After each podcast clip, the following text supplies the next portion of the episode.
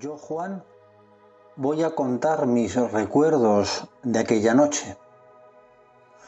Antes de la fiesta de la Pascua, sabiendo Jesús que había llegado su hora de pasar de este mundo al Padre, habiendo amado a los suyos que estaban en el mundo, los amó hasta el extremo. Esto que puse por escrito es cierto, mas no nos pudo amar y lo demostró ya desde el primer momento de esa noche. Jesús, sabiendo que el Padre había puesto todo en sus manos, que venía de Dios y a Dios volvía, se levanta de la cena, se quita el manto y tomando una toalla se la ciñe, luego echa agua en la jofaina y se puso a lavarle los pies a los discípulos, secándoselos con la toalla que se había ceñido.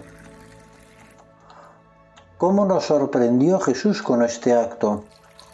Solo los esclavos lavan los pies a los demás.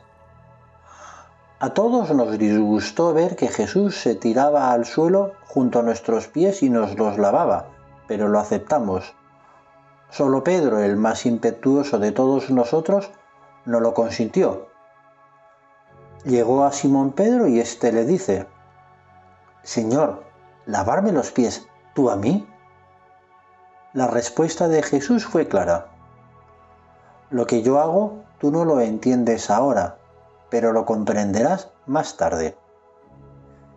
Pero Pedro fue tajante. No me lavarás los pies jamás. Jesús fue aún más claro. Si no te lavo, no tienes parte conmigo.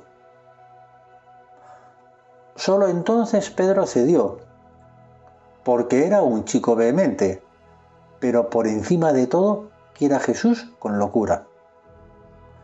Señor, no solo los pies, sino también las manos y la cabeza. Cuando estaba en el suelo, echado, lavándonos los pies, nosotros nos preguntábamos por qué hizo ese acto tan humillante. Nos lo explicó cuando acabó con Pedro. ¿Comprendéis lo que he hecho con vosotros? Vosotros me llamáis el Maestro y el Señor y decís bien porque lo soy. Pues si yo, el Maestro y el Señor, os he lavado los pies, también vosotros debéis lavaros los pies unos a otros. Os he dado ejemplo para que lo que yo he hecho con vosotros, vosotros también lo hagáis lavarnos los pies unos a otros. ¡Qué degradante! ¿Cómo nos puede pedir eso?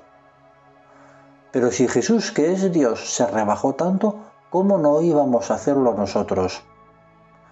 Sin embargo, no eran esas todas sus exigencias en esta larga noche, porque un poco más adelante nos dijo, Os doy un mandamiento nuevo, que os améis unos a otros como yo os he amado, amaos también unos a otros. En esto conocerán todos que sois discípulos míos, si os amáis unos a otros. Amarnos los unos a los otros, eso lo comprendíamos. Después de tres años compartiendo tantas cosas, éramos buenos amigos, por lo que nos queríamos.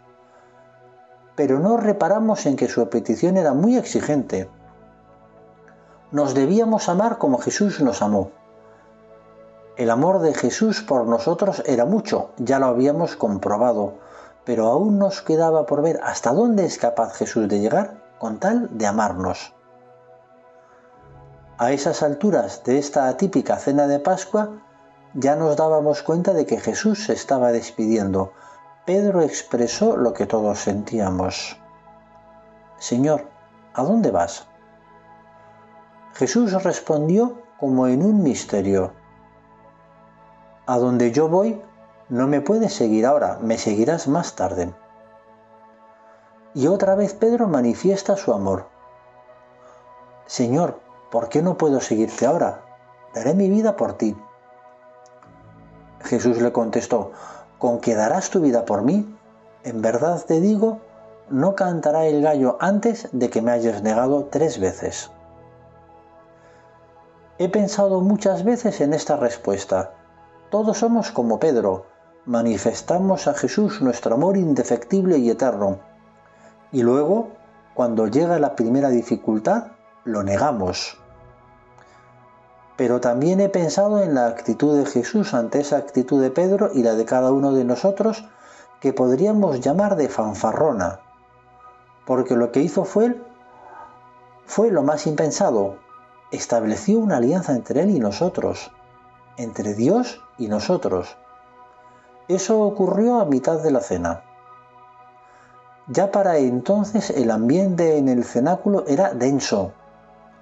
Sabíamos que se despedía, pero no éramos capaces de dimensionar qué quería transmitirnos con sus actos.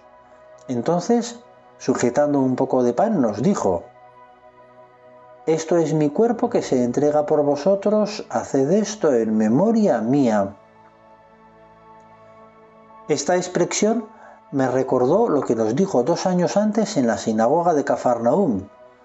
En verdad, en verdad os digo, si no coméis la carne del Hijo del Hombre y no bebéis su sangre, no tenéis vida en vosotros. El que come mi carne y bebe mi sangre, tiene vida eterna y yo lo resucitaré en el último día. Mi carne es verdadera comida y mi sangre es verdadera bebida. Así que era eso, este pan que nos da es su cuerpo y nos da la vida y además es su memoria. Jesús se estaba yendo, pero no nos dejaba solos. Se quedaba presente porque nos dejaba su cuerpo. Poco después nos entregó una copa mientras nos decía, Este cáliz es la nueva alianza en mi sangre que es derramada por vosotros. Una alianza nueva que establecía con nosotros y una alianza que se sella no con simple vino, sino con la sangre de Jesús que se derrama por nosotros. Esta frase quedó velada para nosotros, pero al día siguiente, cuando lo vi colgado de la cruz entre tremendos dolores, lo relacioné. Y ahí me di cuenta además de cuánto nos amaba Jesús, porque no solo entrega su vida por nosotros, sino que además se quiere quedar entre nosotros para siempre. Además me dio que pensar. Jesús había cumplido con su parte en la alianza y nosotros debíamos cumplir con la nuestra, que es lo que nos había dicho al principio cuando nos pedía que nos amáramos entre nosotros como Él nos amaba. En esto estábamos cuando decidió levantar la cena y nos pidió que nos acompañara al huerto de los olivos a rezar un rato.